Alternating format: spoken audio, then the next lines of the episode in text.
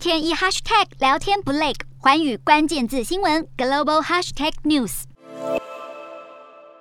商场、公园、大众运输跟游乐设施纷纷出现人流。北京因为新增确诊回落到一字头，松绑防疫限制当中。上海新增确诊同样降到两位数，官方迫不及待在二十九号一口气公布五十条振兴措施，拼六月一号起全面复工。内容大致可分为帮企业纾困、复工复市、稳外资外贸、强化保障共四大板块。而针对第二项，当局跟加码宣布六月起取消白名单，也就是企业。复工的审批制度，推动振兴，催足马力。毕竟上海停摆了两个多月，时间就是金钱。为了实现清零目标，在疫区实施一轮又一轮核酸检测，已经变全民日常。需求之大，现阶段中国检测市场规模折合台币超过四百三十亿。就有北京的不肖厂商，为了赶进度、省成本，违法做多管混检，导致结果失准。有人伪阳备格，又或明明没测却有结果。光北京十天内就通报三家机构违法检测，还有人看准采样员薪水大涨，伪造或购买假职业证书，检测商机。意外在中国掀起另一波乱象。